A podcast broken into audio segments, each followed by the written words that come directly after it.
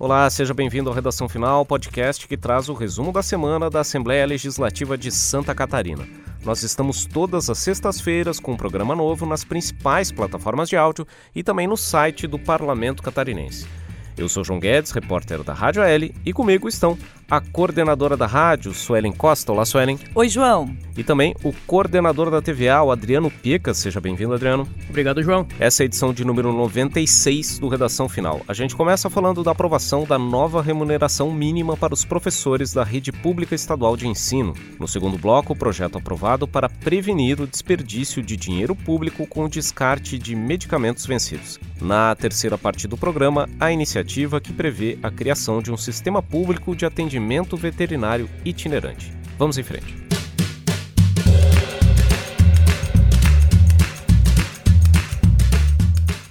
Muito bem, a Assembleia Legislativa aprovou nesta última semana uma proposta de emenda à Constituição que estabelece uma nova remuneração mínima para os professores do Estado. Suelen, o que, que diz essa PEC? Bem, João, essa PEC estabelece três faixas de remuneração para o magistério catarinense. A primeira é de R$ 3.500 para os professores que têm aquela formação chamada formação de nível médio, que é a modalidade normal. A segunda faixa de R$ 4.000 para o professor, para o trabalhador que tiver a graduação com licenciatura curta. E a terceira faixa de pagamento de aumento salarial de R$ mil reais vai atingir os professores com graduação com licenciatura plena ou graduação em pedagogia, incluindo aí os pós-graduados. Os valores, João, são retroativos a 1 de fevereiro deste ano.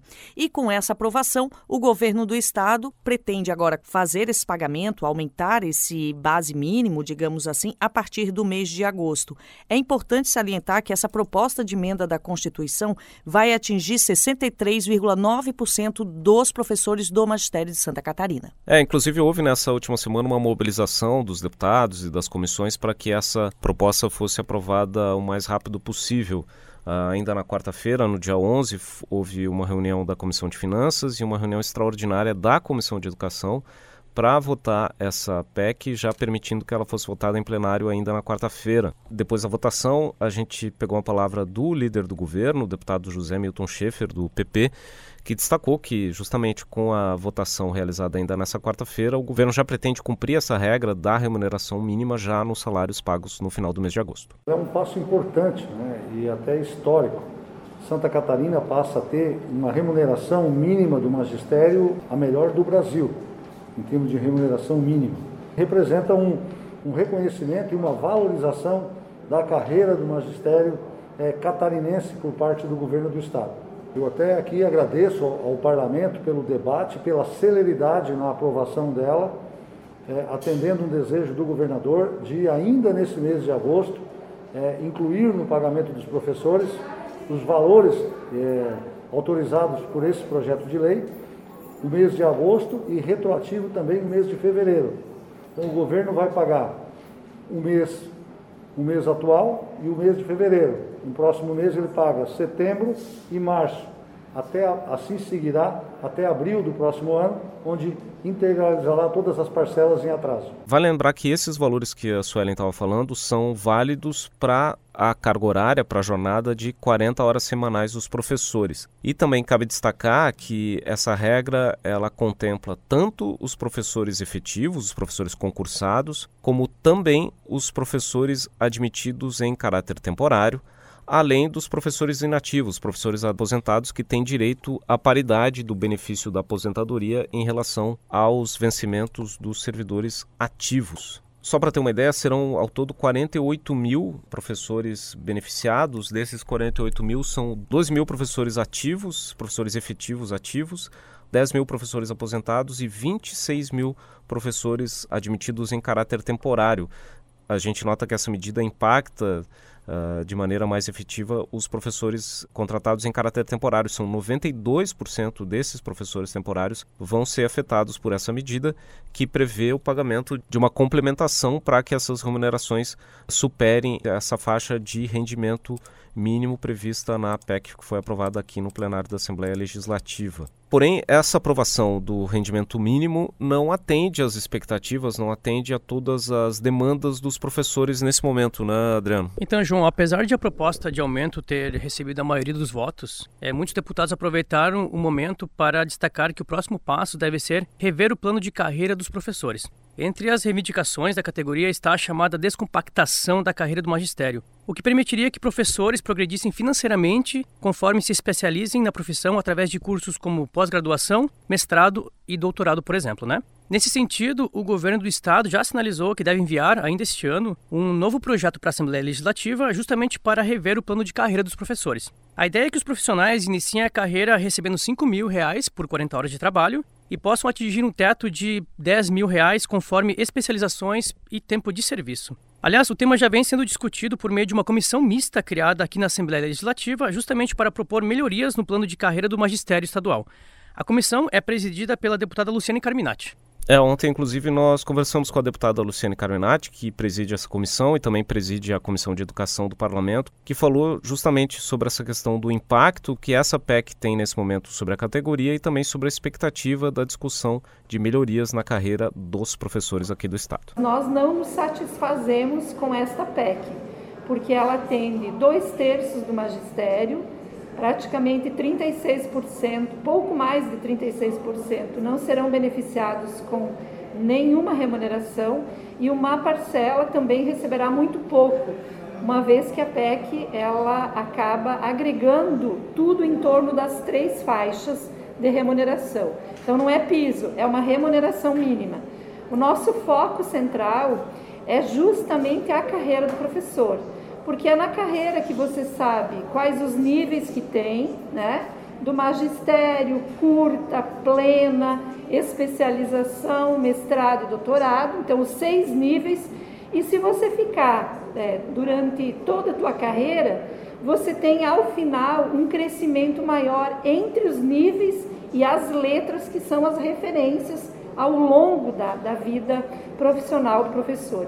Por isso é que a gente tem que cuidar bem é do piso e da carreira. É isso que dá futuro, é isso que dá, inclusive, estímulo ao profissional da educação de continuar se habilitando, se qualificando e também permanecendo no quadro.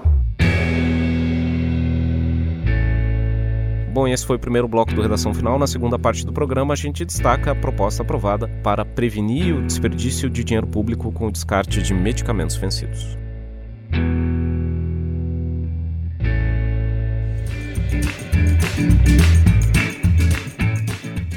Bem, o parlamento também aprovou nessa última semana um projeto que busca prevenir o desperdício de dinheiro público com descarte de medicamentos vencidos. É isso, Adriano? Exato, João. Se trata de um projeto bastante importante, o projeto 101 de 2019 do deputado Márcio Machado do PL, que visa impedir a venda de medicamentos próximos da data de vencimento ao Estado. Segundo o parlamentar, ocorrem situações nas quais o Estado recebe medicamentos próximos do vencimento e acaba arcando com prejuízos, pois muitos remédios precisam ser incinerados antes mesmo de chegarem eh, às pessoas que mais precisam, né? Nesse sentido, o projeto veda o recebimento de medicamentos com prazo de validade inferior a 75% do previsto. Por exemplo, se o Estado compra um medicamento que tem um ano de validade e o recebe depois de três meses passados da data de fabricação, deve recusar o produto. O projeto, que agora vai para a sanção do governador, ainda prevê multa de 20% sobre o valor do contrato para o agente público responsável pelo recebimento dos medicamentos em desacordo com a lei, assim como também para a empresa que realizar a venda. É, durante a sessão da terça-feira, em que houve a votação dessa proposta, o deputado Márcio Machado uh, pediu a palavra, falou aos outros parlamentares defendendo essa iniciativa e falou sobre a importância da busca do combate ao desperdício de dinheiro público que ocorre quando esses medicamentos vencem e acaba havendo essa necessidade de colocar fora, de incinerar essas medicações. Vai trazer segurança na compra pública. O que acontece? Nós assistimos constantemente municípios, estados-membros que incineram é, inúmeros medicamentos vencidos. O que está acontecendo? Eles recebem o medicamento próximo do prazo de validade e aí não conseguem fazer a logística de entrega. E aí o que acontece? O Estado perde, o município perde, todo mundo sai no prejuízo. Alguma coisa muito errada está acontecendo. Por quê? Porque não é possível é, os gestores receberem medicamentos próximos do prazo de validade. Essa proposta passou aqui no plenário, mas ela ainda precisa da sanção do governador para virar lei aqui em Santa Catarina. Bom, e outro tema que é foco de discussão aqui na Assembleia Legislativa é a possibilidade de revisão da legislação ambiental catarinense, né, Suelen? Exatamente, João. O deputado Valdir Cobalcini, do MDB, foi eleito na quarta-feira, por unanimidade, como presidente da comissão mista que vai revisar o Código Estadual do Meio Ambiente, que é a lei estadual 14.675 de 2009. A norma catarinense, quando foi aprovada lá em 2009, ela foi pioneira no Brasil e foi assim um destaque, né, há 12 anos essa aprovação. Os deputados José Milton Schaefer do OPP e Milton Obos do PSD serão vice-presidente e o Milton Obos, no caso, o relator desta comissão. Esse colegiado, esse grupo vai ter 60 dias, que podem ser renovados por mais 60 dias, para propor aí os artigos que serão revisados, né, revistos e de repente reescritos na nova lei estadual. Também integram aí a comissão mista os deputados Fabiano da Luz do PT e o deputado Moacir Sopelsa do MDB. Bom, até nessa reunião da comissão mista de revisão do Código Ambiental, o deputado Valdir Cobalcini sinalizou que o grupo deve se mobilizar nas próximas semanas, inclusive para realizar audiências públicas no interior do estado para discutir essas questões que são importantes tanto para a produção agrícola como também para a preservação ambiental e também existe uma questão sobre a interação da legislação ambiental com os meios urbanos aqui no estado. Tudo isso deve ser discutido e a ideia é apresentar um novo projeto de lei para essa revisão ao fim dos trabalhos do grupo. A gente tem uma palavra do deputado Valdir Cobalcini falando sobre esse processo. Será né, um período de intenso trabalho, mas que nós vamos buscar apresentar uma proposta de forma que a Assembleia possa tramitar e possa votar, atualizando, modernizando o, o nosso Código Ambiental de Santa Catarina um instrumento que permita o crescimento econômico, obviamente que com o devido respeito ao meio ambiente. É uma tarefa realmente muito importante. Muito bem, e outra proposta que avançou nessa última semana aqui na Assembleia Legislativa é um projeto de lei do deputado João Amin, do PP, que estabelece os requisitos para a elaboração de um regulamento técnico de identidade e qualidade do queijo colonial artesanal de leite cru em Santa Catarina. Bom, a questão é que a Assembleia Legislativa aprovou ainda em 2018 um projeto de lei que acabou sendo sancionado pelo, na época, o governador Raimundo Colombo, e está em vigor desde então, uma lei que trata da produção e comercialização de queijos artesanais de leite cru em Santa Catarina. A questão é que essa lei ela determina que para cada tipo de queijo deve ser elaborado um regulamento técnico de identidade e qualidade para os diferentes segmentos, os diferentes tipos de queijo produzidos dessa maneira aqui no estado. O problema é que essa lei foi uh, sancionada, está em vigor desde 2018 e desde então até agora não foram criados esses regulamentos técnicos para balizar a produção desses produtos aqui no estado. Então o deputado João Amin do PP apresentou esse projeto que cria os parâmetros para que o governo do estado elabore esses regulamentos. A ideia eh, do deputado João Amin também é acelerar esse processo que busca dar maior segurança jurídica para os produtores desse segmento, que é importante para pequenas propriedades, para famílias rurais. É, existe uma estimativa de que mais de 15 mil famílias estejam envolvidas com a produção desse produto dos queijos coloniais artesanais aqui em Santa Catarina. Essa proposta ela passou na Comissão de Finanças, ela ainda precisa passar pela Comissão de Agricultura e Política Rural antes de seguir para o plenário da Assembleia Legislativa. E esse foi o segundo bloco do Redação Final. Na terceira parte do programa, a gente destaca uma proposta que busca a criação de um sistema de atendimento veterinário itinerante em Santa Catarina.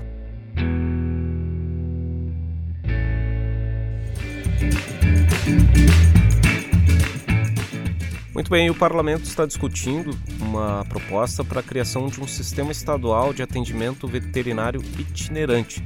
É uma proposta do deputado Felipe Estevão, né, Sônia? Exatamente, João. Essa proposta foi apresentada na Comissão de Constituição e Justiça na última terça-feira e foi aprovada. O relatório foi feito pela deputada Paulinha, nesse momento sem partido. A proposta, né, o projeto de lei, pretende disponibilizar, por meio da rede pública estadual de saúde, o atendimento médico médico veterinário itinerante para avaliação e tratamento de animais comunitários e animais de estimação tutelados por pessoas de baixa renda, ou seja, aqueles animais de rua e animais de pessoas que não têm condições de pagar ou de fazer uma consulta, enfim, de dar um atendimento adequado ao seu animal de estimação. O projeto ainda precisa passar pela Comissão de Finanças e depois pela Comissão de Agricultura da Assembleia Legislativa. Essa questão dos animais comunitários também tratam daqueles animais que às vezes ficam numa rua e que as pessoas ali vão cuidando, vão tratando e sem falar, claro, desse atendimento para os ditos animais de rua mesmo, acidentados, atropelados, né, que geralmente são acolhidos por tutoras voluntárias ou por casas de ONGs voluntariados. A proposta é que isso seja aplicado de forma definitiva, digamos assim, numa rede estadual, prevenindo aí a questão de zoonoses, né, no que diz respeito à vigilância sanitária, saúde pública aqui em Santa Catarina. E você pode opinar sobre essa proposta do deputado Felipe Estevão nos nossos perfis nas redes sociais. Na quinta-feira, dia 12 de agosto, nós fizemos uma postagem no Facebook e no Instagram sobre essa proposição e lá você pode acessar e dar a sua opinião sobre essa matéria que tramita aqui na casa. Nós somos o arroba Assembleia SC no Facebook, no Instagram e também no Twitter. E a Assembleia Catarinense também está no YouTube com o canal da TVA, youtube.com.br Assembleia SC. Também vale destacar dessa última semana aqui no Parlamento Catarinense o fato de que avançou, foi aprovado na Comissão de Finanças, uma proposta que trata das loterias estaduais ou da Loteria Estadual de Santa Catarina, né, Adriano? Exato, João. Se trata do projeto de lei 53 de 2021 do deputado Bruno Souza do Partido Novo. A proposta regulamenta o serviço público de loterias estaduais. Pelo texto, o serviço será delegado a empresas particulares através de processo licitatório.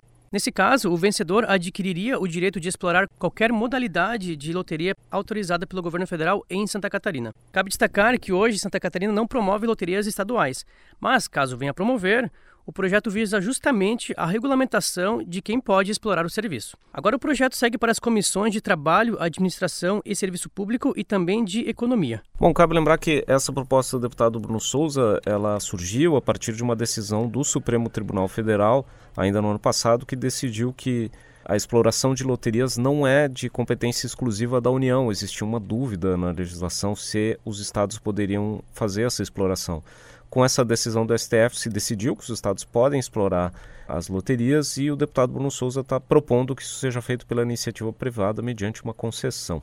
E você também pode receber informações da Assembleia Legislativa no seu aplicativo WhatsApp.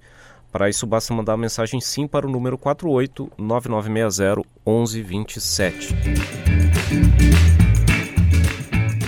E esse foi o Redação Final, podcast da Assembleia Legislativa de Santa Catarina. Nós estamos toda semana nos tocadores de áudio como Spotify, Google Podcasts e Apple Podcasts e também no site radio.alesc.sc.gov.br. Programa gravado no estúdio da Rádio da Assembleia Legislativa em Florianópolis, comigo, João Guedes, repórter da Rádio L, com a coordenadora da rádio, Suelen Costa, e com o coordenador da TVA, Adriano Piecas.